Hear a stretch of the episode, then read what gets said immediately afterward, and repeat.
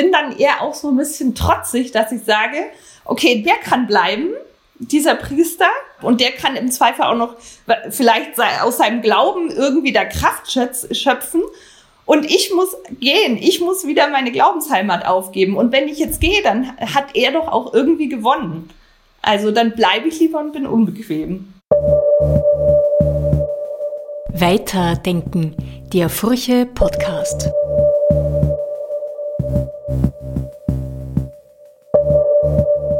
Johanna Beck war als Kind und Jugendliche in der katholischen Pfadfinderschaft Europas, kurz KPE, sexuellem und spirituellem Missbrauch ausgesetzt.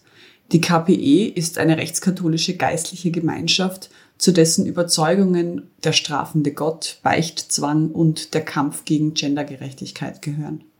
Johanna Beck erfuhr in der KPE unter anderem sexuelle Übergriffe bei Beichtgesprächen. Mit 16 Jahren kämpfte sich Johanna frei und ließ zunächst alles, was mit der katholischen Kirche zu tun hatte, hinter sich. Jahre später kehrt die heute 39-Jährige aber genau zu dieser zurück. Warum? Darüber sprechen wir in der heutigen Folge Weiterdenken. Herzlich willkommen dazu. Mein Name ist Margit Ehrenhöfer. Ich bin Digitalredakteurin der Furche.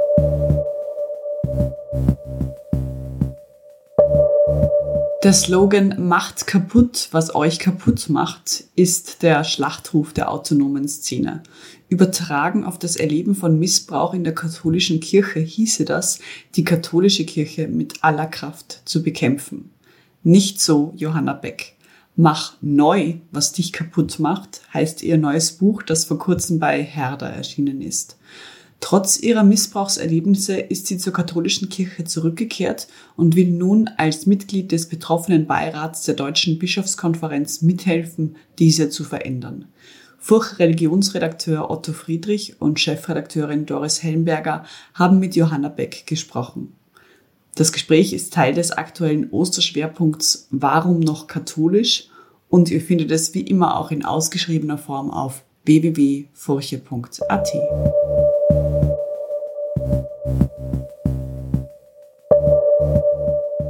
Unser Thema ist, warum noch katholisch oder vielleicht erweiternd, warum wieder katholisch. Sie haben ja eine, eine, auch in Ihrem Buch eine Geschichte aufgeschrieben von einer großen Entfernung von der katholischen Kirche und einer Rückkehr. Warum sind Sie katholisch? Das ist eine gute Frage. ähm, tatsächlich ähm, ist, ist mein Weg mit der katholischen Kirche ja sehr verwoben. Also ich bin auch mal zwischendurch zumindest innerlich ausgetreten und dann innerlich wieder eingetreten. Und ähm, ich gehöre zu den Menschen inzwischen, in deren Brust quasi zwei Seelen wohnen, um mal mit Goethes Faust zu sprechen. Also in mir wohnt diese eine Seele, die eben jetzt auch in der katholischen Kirche wieder ihre Glaubensheimat gefunden hat, die eine schöne, gute Heimatgemeinde hat, in der sie sich gut aufgehoben fühlt. Und für mich ist dieser Glaube auch immer wieder eine, eine Resilienz und Kraftquelle. Und dann gibt es eben diese Botschaft, ähm, die so überzeugend ist. Und auf der anderen Seite, meint die andere Seele in meiner Brust ist eben die Seele, die über die Abgründe dieser katholischen Kirche leider viel zu gut Bescheid weiß. Und ähm, ja, die, diese innere Spannung trage ich in mir, aber ähm, ich bin aktuell immer noch an einem Punkt, wo ich sage, ich möchte das Wissen über diese Abgründe nutzen. Also ich bin mir der Abgründe bewusst, aber ich versuche, ich will versuchen, von innen heraus etwas zu ändern an dieser Kirche. Da, dass eben diese missbrauchsbegünstigenden Strukturen und Denkmuster zum Beispiel reformiert werden dass auch Menschen wie ich in dieser Kirche vielleicht bleiben können, idealerweise. Und ähm, und tatsächlich brauche ich aber auch diese beiden Seiten. Also ich halte das Wissen über die Abgründe nur durch meinen Glauben aus. Und ähm, die, das Wissen über die Abgründe hilft mir aber auch, keine selbstgenügsame Katholikin zu sein. Also die einfach für sich freudig ihren Glauben lebt, sondern das ist ja auch ein, ein, Imperativ aus diesen Abgründen. Vielleicht wollen wir uns ein bisschen anschauen, was Sie erlebt haben. Äh, es geht ja auch darum, dass diese frohe Botschaft wie ich sagen, grotesk verdunkelt wurde. Das haben Sie ja beschrieben. Äh, wollen Sie das noch ein bisschen, bisschen kurz rekapitulieren? Diese, diese totale ähm, Widersprüchlichkeit zwischen der Botschaft, die vermittelt wird, und diesem äh, Gottesbild, das Sie in dieser Ausprägung bei den katholischen, bei der katholischen Pfadfinderschaft äh, Europas erlebt haben, über das werden wir noch gesondert sprechen, als äh, inwiefern es sich hier um eine quasi sektoide oder geistliche Gemeinschaft handelt. Aber wo war hier der totale Widerspruch zwischen der frohen Botschaft und so, wie Sie es erlebt bekommen und vermittelt bekommen haben? Also das, was ich erleben musste, war eben keine Frohbotschaft, sondern eher eine Drohbotschaft, die ich vermittelt bekommen habe. Und zwar seit ich denken kann, seit ich ein kleines Kind war, bin ich immer mit dieser Drohbotschaft konfrontiert worden. Und ähm, das ging, ähm, es ging primär darum, dass über allem ein, ein bedrohlicher, strafender Gott thronte und ähm, es quasi die Aufgabe der Menschen war, durch ein sündenfreies, gottgefälliges Leben und durch eine Abarbeitung von einem riesigen Konglomerat an religiösen Drill und, und, und Verpflichtungen ähm, quasi diesen Gott gefügig und, und positiv zu stimmen. Und ähm, Daraus leitet sich natürlich auch ein ständiger Schulddruck, aber ein ständiges Zweifeln und ich kann, bin nicht genug und, und, und dieser Gott kann mich quasi jederzeit abstrafen für mein, für mein sündhaftes Verhalten. Und das führt zu einem ständigen Leben in Angst. Angst vor diesem strafenden Gott. Aber das war ja auch gleichzeitig ein Faszinosum. Also Sie waren damals jugendlich, das war glaube ich zwischen so elf und, und 15 oder so, wenn ich das richtig äh, erfahren habe. Nein, da waren Sie noch jünger. Äh, was ist ja auch gleichzeitig das Faszinosum? Solche geistlichen Gemeinschaften haben ja auch regen Zulauf, wie wir wissen. Mehr als vielleicht andere Gemeinden? Also ich bin tatsächlich dort hineingeboren worden. Ich bin damit wirklich von Anfang an aufgewachsen, bis ich mich so mit 16, 17 rausgekämpft habe. Und natürlich ist, hat das auch etwas Faszinierendes, sonst würden da nicht Leute eintreten oder sich irgendwie dafür begeistern lassen. Ähm, ich glaube, das ist aus mehreren Gründen vielleicht für manche Persönlichkeiten faszinierend, zum Beispiel für Personen, die sehr ängstlich oder unsicher sind oder autoritätsgläubig hörig die einfach immer jemanden brauchen, der ihnen sagt, was sie zu denken, zu glauben, zu machen und zu tun haben, wie sie ihr Leben führen müssen. Es ist quasi eh alles durchgetaktet und durchbestimmt durch diese Gruppierung. Und das entlastet bis zu einem gewissen Grad, aber es führt natürlich auch in die totale Unfreiheit. Und äh, gleichzeitig, was auch typisch für diese geistlichen Gemeinschaften ist, es gibt so charismatische Gründungspersönlichkeiten, die natürlich über ein entsprechendes religiöses Charisma verfügen, damit die Leute begeistern und, und anziehen. Aber das erzeugt ja auch eine ganz gefährliche Machtasymmetrie. Also mit, je mehr ähm, Macht diesen Menschen eingeräumt wird durch ihre charismatische Persönlichkeit, desto mehr ähm, Manipulationsmöglichkeiten ha haben sie ja über ihre, ihre Anhängerschar. Und das öffnet natürlich jeglichen Missbrauchsformen Tür und Tor. In den letzten Jahren war jetzt auch auf der Skandalebene vor allem über, über sexuellen Miss, von, von sexuellem Missbrauch die Rede. Aber Sie beschreiben in Ihrem Buch ja auch mindestens genauso wirkmächtig ist geistlicher Missbrauch. Äh, wie würden Sie das, wie würden Sie das sehen? Ja, also es, es ist tatsächlich beides dort geschehen und, und man muss auch dazu sagen, die, die, die äh, Muster und, und, und ähm, Mechanismen von geistlichem und sexuellem Missbrauch sind ganz, ganz ähnlich. Also das, ist, das sind ganz ähnliche Dynamiken und haben, das ist inzwischen auch schon äh, nachgewiesen, teilweise wirklich ganz ähnliche Folgeerscheinungen auch.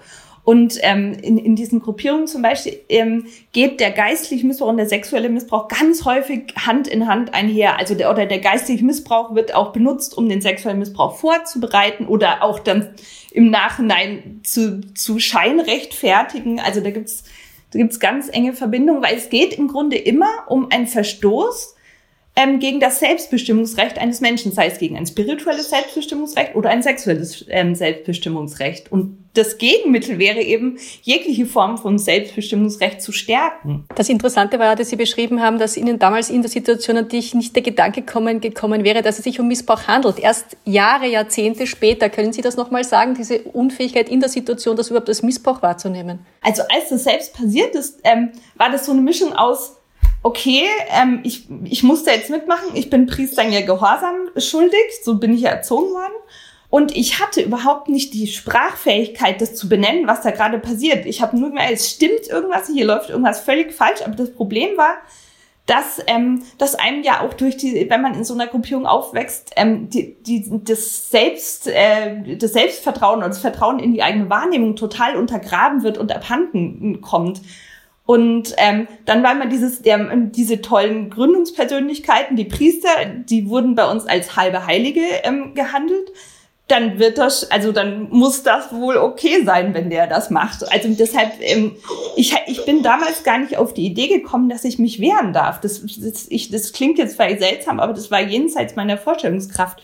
Und es hat tatsächlich erst gedauert, bis ich so Anfang Mitte 30 war und so einen Schlüsselmoment hatte, als ähm, eine Missbrauchsstudie in den USA ähm, ähm, in Deutschland ähm, in, äh, in die Öffentlichkeit, also ähm, in den Medien bekannt gemacht wurde und kurz danach die MHG-Studie veröffentlicht wurde ich hatte mir, ich habe irgendwie das Thema Kirche und das Thema Missbrauch komplett ausgeblendet gehabt aus meinem Leben und plötzlich ist es über mich hereingebrochen, weil ich habe ich hab mich in diese Berichte eingelesen und in mir sind plötzlich lauter Erinnerungen und Bilder hochgeplöppt und haben mich total überrannt und dann habe ich erstmal verstanden, das, was mir passiert ist, war Missbrauch. Ich hatte dann auf einmal eben diesen Schlüssel in der Hand, um zu entschlüsseln können, was mir eigentlich passiert ist. Also es klingt vielleicht seltsam, aber die Psyche kann erstaunliche äh, Dinge leisten.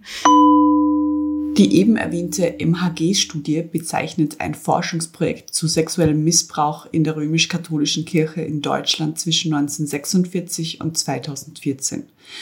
Die Studie wurde in den Jahren 2014 bis 2018 von einem Forschungsverbund aus ExpertInnen mehrerer universitärer Institute in Mannheim, Heidelberg und Gießen durchgeführt und daher die Abkürzung MHG-Studie alles das, was Sie beschreiben, auch wenn man das Buch liest, äh, wird er das in, in, machen Sie ja das in, in extenso, ähm, führt dann zur Frage, ja, warum um Himmels Willen sind Sie dann wieder in diese Kirche zurückgekehrt? Ja, äh, und tatsächlich ist das auch eine Frage, die mich immer jeden Tag aufs Neue umtreibt. Ähm, also ich habe am allerersten Tag, als es in mir hochgekommen ist, an meine Schwester eine, eine lange Nachricht geschrieben, wo ich mich eben gefragt habe, ob meine Rückkehr in die Kirche eine seltsame Form von Stockholm-Syndrom ist. Und natürlich kann ich die Frage bis heute nicht hundertprozentig beantworten, aber ähm, ich, wär, ich weiß auch nicht, ob ich in zehn Jahren noch katholisch sein werde. Das wird jetzt ein bisschen davon abhängen, was sich in den nächsten Jahren noch so tut. Aber ähm, und ich weiß, dass es, dass es für viele ein totaler Widerspruch äh, darstellt und dass das viele, dass es viele Betroffene gibt, die wirklich mit der Kirche zu Recht nichts mehr zu tun haben wollen. Ähm, aber tatsächlich ist bei mir noch dieses, dass ich eben über diese, diese hellen Seiten und über die dunklen Seiten weiß. Also ich weiß, aber da ist auch noch eine Botschaft und Kern, für den es sich zu kämpfen lohnt, dass es besser wird. Äh, Sie haben von Ihrer Konfessionszugehörigkeitskrise auch gesprochen. Jetzt bin ich selber in einer konfessionsverbindenden Ehe. Mein Mann ist evangelisch, meine Kinder sind evangelisch. Äh, es gibt auch eine andere Kirche, es gibt auch andere Kirchen. Äh, es gibt aber auch bei den anderen Kirchen Probleme, wie wir wissen. Also sozusagen, die haben alle diese Demokratisierungsschritte gemacht, die die katholische Kirche vor sich hat oder sehr zögerlich angeht. Und trotzdem gibt es auch dort Probleme und es gibt auch Zulaufprobleme. Also es ist nicht so, dass dort sozusagen äh, Tausende und Abertausende Menschen vor der Tür stehen und, und äh, dabei sein wollen. Wie kann man sich das erklären, dass jetzt gerade in der katholischen Kirche so, äh, so energisch um Demokratisierung gerungen wird und es bei anderen Kirchen eigentlich sich zeigt, dass das zumindest jetzt, was die Faszination oder auch die, die Attraktivität am Glaubensmarkt, wenn man das so sieht, nicht sehr viel äh, bewirkt hat? Ich, ich glaube, ähm, es ist schwierig, tatsächlich die Konfession genauso zu vergleichen. Also ich glaube, dass zum Beispiel jetzt die, die evangelische Kirche mit anderen Problemen zu kämpfen hat, ähm, die wiederum den Mitgliederschwund erklären, als zum Beispiel die katholische Kirche. Also ich glaube, so, so richtig die Analogien bieten sich nicht hundertprozentig an, habe ich manchmal das Gefühl. Also ich glaube einfach, dass, dass die Menschen, die aus der evangelischen Kirche austreten, andere Beweggründe haben als die, die aus der katholischen Kirche austreten. Und ich glaube, dass einfach jede Kirche auf ihre Weise irgendwie darum ringen muss, wie sie ihre Botschaft und ihre Glaubensform einfach neu buchstabieren kann. Viele verwechseln das ja auch. Man hört ja aus der evangelischen Kirche, dass viele nach Missbrauchsfällen aus der evangelischen Kirche ausgetreten sind. Ja, das ist auch äh, sehr speziell als Begründung. Wobei natürlich die evangelische Kirche genauso mit ihren Missbrauchsabgründen äh, zu kämpfen haben, denen andere Dynamiken und andere Denkweisen zugrunde liegen. Also ich glaube, da muss man auch nochmal genauer hingucken, was begünstigt, begünstigt zum Beispiel Missbrauch in der evangelischen Kirche und was in der katholischen katholischen Kirche. Und ich glaube, da muss einfach jede Kirche jetzt ganz individuell ihre Hausaufgaben machen. Es ist ja jetzt aufgrund all dieser Vorgänge, die wir jetzt zumindest in Rudimenten äh, beschrieben oder wo, worüber wir in Rudimenten sprechen, aufgrund all dieser Vorgänge sind ja jetzt Diskussions- und auch Reformprozesse in Deutschland im Gange. Äh, Sie sind ja da jetzt beim eckigen Tisch. Äh, eine der Sprecherinnen oder, oder, oder eine der Sprecherinnen vom Betroffenenbeirat, dass ich das jetzt richtig sage. Das heißt also, Sie sind auch eine Vertreterin von Menschen, denen Leid widerfahren ist äh, und die aber noch einen, einen versuchen, mit der katholischen Kirche einen Weg weiterzugehen. Was muss jetzt passieren, dass, dass sie das auch tatsächlich tun können von Seiten der Kirche? Also ich muss dazu sagen, ich habe tatsächlich mein Sprech Sprecherinnenamt abgegeben. Also ich bin noch Mitglied im betroffenen Beirat, aber nicht mehr Sprecher, Sprecherin. Habe ich auf eigenen Wunsch abgegeben. Warum ich mich damals entschlossen habe, mich für den Beirat zu ähm, bewerben, war die Hoffnung, dass man quasi auch im direkten Kontakt mit der Bischofskonferenz da irgendwie einwirken kann, um für Gerechtigkeit für die Betroffenen zu kämpfen, um für Reform der missbrauchsbegünstigenden Strukturen ähm, sich engagieren zu können, um zum Beispiel auch in den synodalen Weg, ähm, sich am synodalen Weg zu beteiligen, um ähm, auf die Anerkennungsleistungen einzuwirken. Also das war so ein bisschen die Hoffnung, etwas noch mehr Wirkkräftigkeit entfalten zu können, gemeinsam mit anderen Betroffenen in, in, in, in Zusammenarbeit. Es ist ja so, dass Sie sich ursprünglich zuvor als Madame Survivante äh, äh, quasi clandestin, also äh, anonym geäußert haben, dann sind sie ihm namentlich äh, in Erscheinung getreten. Aber sie haben ja einen offenen Brief geschrieben an die deutschen Bischöfe und soweit ich das weiß, auch bis, bis jetzt keine Antwort erhalten oder haben sie eine Antwort erhalten? Nein, ich, ich, ich fände es ja ganz interessant, wenn ich jetzt durch das Buch mal noch eine Antwort erhalten würde. Aber bisher ist dann noch nichts eingetrudelt. Ähm, genau, ich habe ich, ich hab eben am Anfang, als ich angefangen habe, über meinen Fall zu schreiben oder auch diesen offenen Brief zu schreiben, ähm, habe ich das tatsächlich noch bewusst unter Pseudonym gemacht, weil ich dann noch nicht meinen Namen und mein Gesicht dafür hergeben wollte, weil auch in meinem Umfeld es noch fast keiner wusste und, und ich diesen Radius erst immer erweitert habe in den letzten Jahren und dann eben einen Schritt nach dem anderen in Richtung Gesicht zeigen und Namen zeigen ähm, gegangen bin. Tatsächlich wurde das damals unter anderem von verschiedenen Bischöfen begründet, also die, die, die, dass der Brief nicht zu ihnen weitergeleitet wurde, dass es ja anonym sei und man prinzipiell nicht auf anonyme Briefe äh, antworten würde. Wobei im Missbrauchskontext das absolut zu respektieren ist, wenn jemand seinen Namen nicht preisgeben möchte.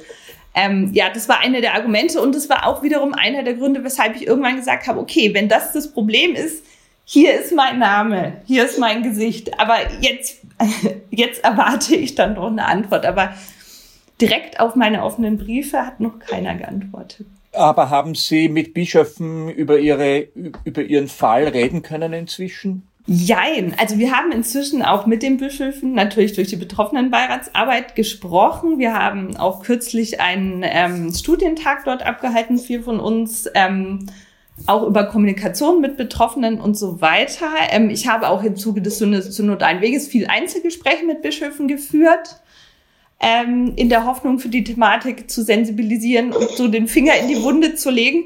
Aber ich muss auch ehrlich gestehen, dass diese Anerkennung der KPE als privater kanonischer Verein mich auch nochmal in meinen Grundfesten zutiefst erschüttert hat. Die katholische Pfadfinderschaft Europas, in der Johanna Beck als Kind und Jugendliche Missbrauch erfahren hat, wurde im Dezember 2021 von der Deutschen Bischofskonferenz, kurz DBK, anerkannt. Der in Deutschland und Österreich aktive Verein gehört zum Rechtskatholizismus und steht dem Engelwerk nahe. Das Engelwerk wiederum ist eine geistliche Bewegung, die von Kritikern als Sekte innerhalb der römisch-katholischen Kirche gewertet wird. Die Furche berichtete bereits in den 1990ern über vom Engelwerk geschädigte Personen und Familien. Weiterführende Links zu KPE und Engelwerk findet ihr im Infotext. Also die, die, die, die katholischen Pfadfinderschaft Europas ist von der Deutschen Bischofskonferenz als äh, kirchlicher Verein anerkannt worden, obwohl jahrelang gesagt wurde, das wird nicht sein. Und jetzt im Jänner, glaube ich, ist das passiert. Ja, also das ist ein Schritt, den ich, ja, ich bin da immer noch nicht drüber weg, dass das geschehen ist. Und vor allem, es, es, es gab wohl einen jahrelangen Vorbereitungsprozess und im, im Dezember kam dann die offizielle Anerkennung als privater kanonischer Verein. Und im Januar wurde es dann so über Umwege kommuniziert und ist an die Öffentlichkeit gedrungen und auch zu mir durchgedrungen.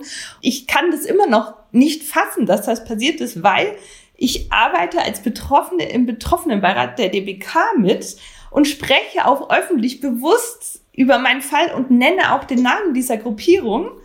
Und währenddessen erkennt die DWK die KPE an als privater kanonischer Verein. Dazu kommt ja noch, dass äh, der Priester, über den Sie schreiben, Sie nennen ihn äh, äh, Dietmar, nach wie vor offenbar äh, im Amt des Exerzitien, Schweigeexerzitien für Frauen leitet. Sie haben Anzeige erstattet, damals auf Anraten des Pfarrers, dem Sie sich anvertraut haben, der übrigens in diesem Slimmering Moment of Disclosure, den Sie beschreiben, richtig reagiert hat, nämlich, dass er Ihnen gesagt hat, Ihnen ist Unrecht widerfahren. Also Sie haben Anzeige erstattet und soweit das aus Ihrem Buch zu entnehmen ist, leitet dieser Täter bis heute diese Exerzitien. Ist das richtig? Also das, das Problem, wo wir beim Kernproblem des kirchlichen Verfahrens werden, ähm, das ist ein sehr undurchsichtiges, intransparentes Verfahren und ich bin auch, ich kann nicht Anzeige erstatten in dem Sinn, sondern als Betroffene bin ich lediglich Zeugin. Ich habe eine Zeuginnenaussage gemacht und ich bin keine Nebenklägerin zum Beispiel. Also mir werden da ähm, wirklich existenzielle äh, Rechte in so einem Verfahren dadurch verwehrt.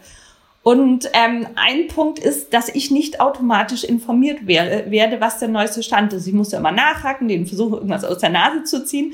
Und als ich das letzte Mal mit dem Ordensoberen Kontakt hatte, war die Ansage, dass er nicht mehr mit Kindern und Jugendlichen vorerst arbeiten darf, aber zum Beispiel noch die Beichte abnehmen darf. Ich weiß nicht, ob das aktuell noch der, der Fall ist, aber das Verfahren läuft noch. Und ich werde nicht wirklich informiert darüber, was jetzt der neueste Stand ist. Also es hieß jetzt von Seiten der KPE, er sei seinen Ämtern enthoben worden, aber ich weiß nicht, ob das stimmt. Das versuche ich gerade herauszufinden aber sie, sie wollen trotzdem sozusagen katholisch bleiben, trotz all dieser, all dieser Dinge, die eigentlich gegen dem, gegen das alles sind oder dem entgegenstehen, was sie erreichen wollen. Ich weiß nicht, ob das unbedingt dem entgegensteht. Ich bin dann, ich, ich bin dann eher auch so ein bisschen trotzig, dass ich sage, okay, der, der kann bleiben, dieser Priester, gegen den ich das kirchliche Verfahren laufen habe. Und der kann im Zweifel auch noch vielleicht aus seinem Glauben irgendwie da Kraft schöpfen und ich muss gehen. Ich muss wieder meine Glaubensheimat aufgeben. Und wenn ich jetzt gehe, dann hat er doch auch irgendwie gewonnen. Also dann bleibe ich lieber und bin unbequem. Ich, ich habe eine, eine Frage noch ganz konkret zu dieser Person Dietmar, weil Sie haben ja beschrieben, äh, dass ein ganz eminenter Fokus auf Sexualität besteht, was ja durchaus die Kirche durchzieht. Also die, mit Keuschheits, unter dem Motto Keuschheitskunde hat es, ist es eigentlich im Grunde nur darum gegangen, sie festzunageln in der Beichte, dass sie irgendwas äh, beichten soll, was mit Sexualität oder ihren sexuellen Erfahrungen zu tun hat. Äh, inwiefern ist das schon auch tatsächlich ein Problem der katholischen Kirche, dieser unglaubliche Fokus auf das Tabu, dass das tabuisiert Schritte. Äh, und ich meine, Sie fordern eine neue Sexualmoral, aber wie realistisch ist das, hier sozusagen diese Neubuchstabierung der katholischen Sexualmoral zu erreichen, nach dieser jahrhundertelangen Dämonisierung? Ja, ich glaube, das ist einer der großen Knackpunkte. Also wenn das der katholischen Kirche nicht gelingt, dann ähm, wird das mit der Zukunft schwierig. Also ich glaube, dass sie einfach dann, also ich habe tatsächlich aktuell noch so ein bisschen die vage Hoffnung, dass diese, diese totale Sexualfixiertheit in der katholischen Sexualmoral, also auf der einen Seite eine extreme Tabuisierung und gleichzeitig eben eine, eine wirklich ähm, hyperrigide, ähm, sich in kleinst, kleinst Details äh, entfaltende Sexualmoral, die den, die Menschen wirklich verletzt teilweise und, und ausgrenzt und, und menschenfeindlich ist ich hoffe sehr, dass es der Kirche irgendwie gelingt oder auch im Zuge des synodalen Weges, da wirklich dieses Menschenfeindliche wegzubekommen und, und, und die, diese pathologischen und pathogenen Formen und das in eine wirklich tragfähige, ähm, auch zukunftsfähige Beziehungsethik zu überführen. Aber ähm, natürlich sprechen wir hier auch von Lehramt und, und von anderen eigentlich offiziell unverrückbaren Dingen. Und das ist eben jetzt die große Frage. Gelingt es da wirklich an, an, ans Eingemachte zu gehen und da was zu verändern oder nicht? Aber es ist halt wirklich, ähm, also was mir ein bisschen Hoffnung macht zum Beispiel sind jetzt so diese, diese Grassroots-Bewegungen, diese Initiativen wie Out in Church und so weiter, die wirklich nochmal aufrütteln und, und ein Bewusstsein dafür schaffen, wie sehr diese Sexualmoral verletzen kann, sei es, in, sei es im Missbrauchskontext, aber sei es auch eben in der Ausgrenzung von, von, von homosexuellen Menschen oder so. Also das, ich hoffe, dass über dieses Bewusstsein, über die, diesen, diesen vulneranten Charakter dieser Sexualmoral vielleicht irgendwie Bewegung in die ganze Sache kommt. Sie beschreiben auch in dem Prozess, dass Sie wieder etwas mit der Kirche anfangen können, dass das an einem sozusagen, ja, auch, wie Sie auch gesagt haben, so Grassroots, äh, sozusagen an der Basis basiert ist. Können Sie vielleicht, hat das auch damit zu tun, dass man äh, Menschen kennen muss oder einen Priester kennen muss, der dann vielleicht doch anders ist als das, was Sie sonst erlebt haben?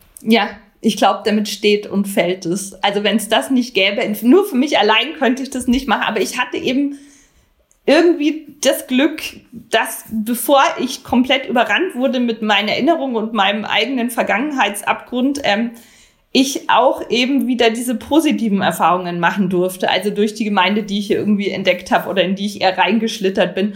Und dann hatte ich eben das Glück, dass als es in mir hochgekommen ist, ich eher schon fast durch Zufall das äh, unserem Gemeindepfarrer erzählt habe. Und das war so ein Knackpunkt, der für, in meinem Fall zum Glück gut ausgegangen ist, weil er super reagiert hat und mich da auch wirklich in, mein, in meinem Aufarbeitungsprozess extrem unterstützt und gestärkt hat. Und daraus ist halt auch, ist zum Glück auch eine sehr schöne Freundschaft erwachsen.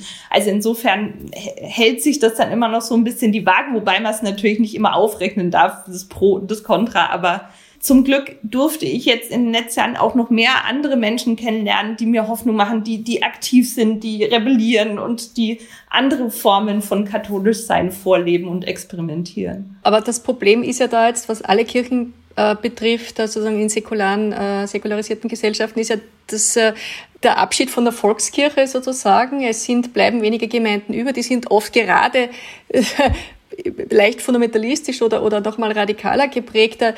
Inwiefern, das erleben ja alle Eltern von Kindern, dass es auch ganz schwierig ist, eine Gemeinde zu finden und Glauben vollzieht sich halt am leichtesten oder am ersten oder überhaupt in Gemeinschaft, in der Gemeinde. Wie kommt man denn da jetzt raus? Ähm, meinen Sie, ähm, na, also wir, wir leben in, in einer Zeit, wo einfach sozusagen diese Selbstverständlichkeit, wo es Priester gibt, von denen mein Kollege gesprochen hat, die, die äh, glaubwürdig sind, die, die, die einen zu einem äh, mündigen, aufgeklärten Glauben und lebendigen Glauben führen, dass es die immer weniger gibt. Ne? Und die, die überzeugend sind, äh, gehören oft solchen Gemeinden an, die eben in irgendeiner Weise theologisch problematisch sind. Aber ich glaube, dass in diesem Ende der Volkskirche auch eine Chance stecken kann, weil Menschen, die dann noch glauben und, und das irgendwie praktizieren und, oder sich irgendeiner Kirchenform zugehörig fühlen, die machen das ja nicht, weil man das halt so macht, weil man sonntags in die Kirche geht, sondern aus Überzeugung heraus. Was per se schon mal gut ist, aber da muss man natürlich aufpassen, dass es eben nicht in diese, in diese wiederum fundamentalistischen oder heiklen Gruppierungen abgleitet dann, sondern vielleicht wäre es gut, dieses Potenzial zu verbinden mit einem, mit einem Wissen um die Fallstricke von religiösen Gemeinschaften und das vielleicht irgendwie in eine, in eine neuere und vielleicht auch missbrauchsunanfälligere Form zu übertragen. Und ähm, oder zum Beispiel sich einfach auch bewusst zu machen, dass es so viele Formen von Glauben gibt und dass Kirche nicht nur dieses steinerne Gebäude ist. Also zum Beispiel, weil Sie das mit Kindern ansprachen. Für uns als Familie, das ist, das ist für mich eh immer so ein heikles Thema mit meinen Kindern. Inwieweit darf, kann, soll ich sie an die Kirche ranführen oder nicht? Das ist immer auch so ein bisschen schwieriger Prozess. Und wir haben jetzt im Zuge des, des ähm, der Lockdowns eben für uns die Hauskirche entdeckt. Also das machen wir in so ganz kinderfreundlicher Familienrunde und ähm, meine Tochter nennt das immer die Gottlaub-Party, wo wir ein Brot backen zusammen und, und einfach auf Augenhöhe als Familie ähm, auch Glauben praktizieren jenseits der steinernen Mauern. Und das ist vielleicht, vielleicht liegt in dieser Vielfalt auch einfach eine Chance weg von diesen alten starren Formen. Äh, glauben Sie, dass, dass äh, Corona da etwas bewirkt hat? Generell jetzt abgesehen von Ihren eigenen Erfahrungen? Ja, also ich, ich, ich, ich finde, Corona war dann nochmal so ein bisschen wie ein, wie ein Brennglas, auch für kirchliche Entwicklungen. Also auf der einen Seite hat es auf negative Weise, zum Beispiel in diesen ganzen Streams, wo Gottesdienste gestreamt wurden, gezeigt, okay, da ist dann doch wieder nur ein Priester zu sehen, der irgendwie vor der leeren Kirche äh, zelebriert das wiederum eben diese, diese, diese Fixierung auf die Priester in der katholischen Kirche wieder offenbart hat. Aber auf der anderen Seite im positiven Sinn hat es auch wieder eine neue Mündigkeit bei Gläubigen hervorgebracht. Teilweise gab es dann spontane Zoom-Andachten und Stundengebet via Zoom oder eben die Hauskirche und, und dass es einfach bisschen autonomere und auch selbstbestimmtere Formen angestoßen hat. Und das fände ich schön, wenn das ein bisschen beibehalten würde, dieses Bewusstsein. Wir sind schon ein bisschen fortgeschritten. Ich hätte noch einen Punkt bei Ihnen, der bei Ihnen in den Thesen angesprochen wird, die Sie am Schluss Ihres Buches haben, nämlich natürlich auch eine besondere Rolle der Frauen, die notwendig ist in der katholischen Kirche. Können Sie das skizzieren, was es da braucht aus Ihrer Sicht? Oh, da braucht es ganz viel und ich bin der Überzeugung, dass sich ähm, an der Frauenfrage auch die, die Zukunft der Kirche entscheiden wird. Also man merkt einfach, es ist diese Diskrepanz zwischen einer Gesellschaft, in der Männer und Frauen offiziell gleichberechtigt sind, und einer Kirche, in der Frauen zwar offiziell die gleiche Würde, aber nicht die gleichen Rechte haben, einfach nicht mehr aufgeht. Das, an dieser Kluft, ähm, also als Frau zerreißt es einen schier, diese Kluft mit, äh, mitzuerleben. Und gleichzeitig ist es so unfassbar, dass die Kirche immer weniger Priester hat aber bewusst auf dieses unfassbar große Potenzial von Frauen, also sich, sich bewusst dem verweigert. Also es ist so uneinleuchtend und es ist, das ist zukunftsfeindlich. Und dann kommt noch dazu, dass inzwischen auch zum Beispiel durch die Berichte in Erzählen als Widerstand oder eben natürlich von Doris Reisinger und so weiter, das gezeigt hat, und in meinem Fall auch, dass dieses, dieses wirklich problematische, toxische Frauenbild, das in der katholischen Kirche immer noch vorherrscht, missbrauchsbegünstigend ist und auch aus diesen Gründen einfach da ein Umdenken notwendig ist. Und zwar wirklich auf allen Ebenen. Und, und ja, es, die Kirche muss im Kern und, und grundlegend geschlechtergerecht gedacht werden in Zukunft. Sonst schneidet sich die, die Kirche ihre eigenen Zukunft ab. Wenn man jetzt aber sozusagen aus dem Fenster in die Welt hinausschaut, dann sieht man, dass uns Entwicklungen überrollen, die wir vor einem Monat noch nicht für möglich gehalten hätten. Es ist von Krieg die Rede, es ist äh, nicht nur die Rede, wir erleben Krieg.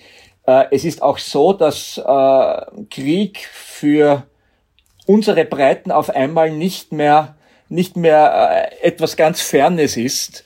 Können Sie das, was da jetzt in der Welt über uns hereinbricht, in das, wie Sie jetzt äh, katholisch sein, wie Sie Kirche leben wollen, wie Sie Frau in der Kirche leben wollen, bringen Sie das zusammen oder fährt das jetzt so über uns drüber, dass diese Probleme alle wieder nicht angegangen werden. Ja, da muss man, glaube ich, tatsächlich aufpassen. Das ist unfassbar wichtig, dass man jetzt zum Beispiel auch den Krieg in der Ukraine und so weiter thematisiert und, und auch ähm, spirituell auch abfängt oder irgendwie versucht, da irgendwie ähm, die, die Religion als etwas zu sehen, das einem da auch Halt geben kann in diesen schwierigen Zeiten. Aber gleichzeitig darf das natürlich nicht genutzt werden, um natürlich andere auch wichtige Themen vom Tisch fallen zu lassen. Also da muss man die Waage halten aktuell. Und ähm, gleichzeitig ist wiederum auch der, der, der Krieg in der Ukraine wieder so ein Brennglas für den, für, für den Zustand der Kirche. Auf der einen Seite haben wir hier zum Beispiel Kirill, der wirklich dermaßen staatsnah und, und wirklich mit verheerenden Äußerungen auftritt, dass es einem wirklich nur graust. Und auf der anderen Seite aber zum Beispiel im Positiven wieder ähm, Kirche, die jetzt wirklich handelt und karitativ ist und, und, und Menschen, der versucht Halt zu geben in diesen, in diesen wirklich aufwühlenden Zeiten. Also zeigt es auch wieder diese, diese, diese gute und also die helle und die dunkle Seite. Und ähm, das wäre gerade halt jetzt wieder für besonders wichtig, diese to so toxische Theologien, derer sich auch Kirill bedient, zu entlarven und zu bekämpfen. Weil das darf nicht sein, dass, also da darf die Kirche einfach nicht auf der falschen Seite stehen jetzt. Also ich fände es zum Beispiel auch unfassbar wichtig, dass der Papst jetzt nach Kiew reisen würde, zum Beispiel. Also nicht nur die Marienweihe aussprechen, sondern wirklich handeln und vor Ort sein und, und wirklich in, in Friedensmissionen aktiv unterwegs sein. Sie haben jetzt immer, darf ich nur ganz kurz nachhaken, da Sie haben jetzt immer Kirill angesprochen, aber es, es, es gibt ja da auch innerkatholische Konflikte. Zum Beispiel, dass äh, die polnische Bischofskonferenz hat ja in den, in den Missbrauchsthemen oder in, in den Themen des synodalen Weges ja ganz scharf gegen die deutschen Bischöfe geschossen. Jetzt würden vermutlich die polnischen Bischöfe sagen, Leute, was habt ihr? Äh, Europa geht unter, kümmern wir uns, dass Europa nicht untergeht und lassen wir die anderen, Seite äh, anderen Dinge beiseite. Das, das, da, das, da muss man schon darauf achten, dass, es, dass das nicht passiert. Und das ist natürlich jetzt der naheliegende Schritt zu sagen, okay, jetzt äh, alle Konflikte auf Seite, wir, wir kümmern uns jetzt mal äh, um Flüchtende und so, Geflüchtete und so weiter. Aber ähm, ich glaube, erstens mal ist das auch ein, ist, ist, ist sich um Betroffene zu kümmern und dafür zu sorgen, dass es denen besser geht, dass die, dass diese problematischen Strukturen reformiert werden, ja auch eine Form von Nächstenliebe und von, von, von Betroffenenfürsorge und von, wir, wir kümmern uns um die Verwundeten. Also wir haben hier das Lazarett des Ukraine-Krieges, aber wir haben auch das Lazarett hier in unserer Kirche, von denen durch die Kirche Verwundeten, um die man sich auch kümmern muss. Also man muss beide Seiten im Auge behalten. Ich würde eine letzte Frage stellen. Ich glaube, wir müssen langsam zum Schluss kommen. Es gibt ja oft so das, den Versuch, das auseinander zu dividieren. Hier Caritas, sozusagen die tätige Nächstenliebe, so mit dem Hinweis, das kann jeder, das können auch andere nicht religiöse Vereinigungen und äh, Kirche als als den Hort, wo es den Glutkern des Glaubens gibt. Ja? Also den Glutkern und der darf nicht verdunsten. Was sagen Sie denen, die, die sagen, helfen ist gut und schön, aber im Grunde, was Kirche ausmacht, ist eben, dass es um diesen Glutkern des Glaubens herum eine Treue gibt, auch zu dem, was immer schon war. Also ich glaube, dass sich der, dieser Glutkern in der Aktion und im Handeln bewähren muss. Also das, das wäre zu kurz gegriffen, Glauben nur als was zu sehen, den man im stillen Kämmerlein vor sich hin feiert und, und, und nur selbstreferenziell und für sich, sondern wir müssen ja raus in die Welt und, und, und, äh, und glauben, also wir, es geht ja Evangelisierung zum Beispiel, dieser Begriff wird ja gern so als Kampfbegriff äh, benutzt im Sinne von so, wir müssen nur alle wieder jubeln und, und, und freudig gläubig sein und dann sind wir, das ist Evangelisierung, aber es stimmt, äh,